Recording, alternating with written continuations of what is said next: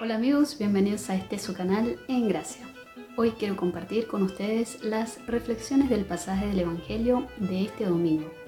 Este domingo leemos el Evangelio según San Lucas, capítulo 9, versículos del 51 al 62.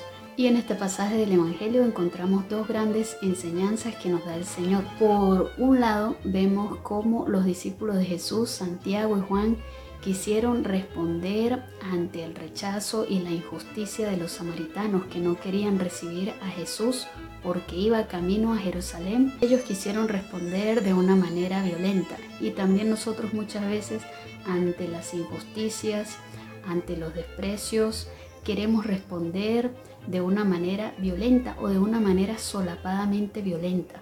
Queremos que se nos haga justicia y que esa justicia prácticamente la hagamos nosotros mismos. Y el Señor nos da muestra de su corazón manso, de su mansedumbre y también nos pide que nosotros respondamos ante aquellos que nos hacen injusticias o que nos rechazan con esta misma mansedumbre.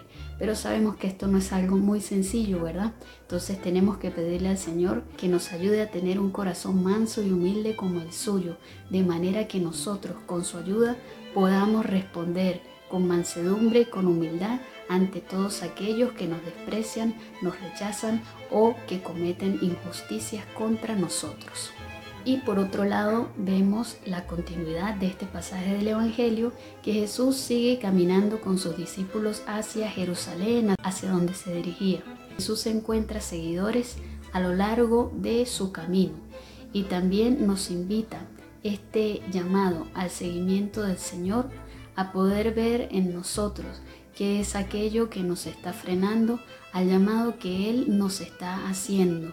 Y también saber sopesar qué es lo que nosotros esperamos en el seguimiento de Jesús, si nosotros estamos esperando una mejoría económica, si nosotros estamos esperando comodidad material, si nosotros estamos deseando tal vez intereses personales particulares y que contando con la ayuda de Dios vamos a lograrlo. El Señor nos dice que lo importante es el anuncio del reino de Dios.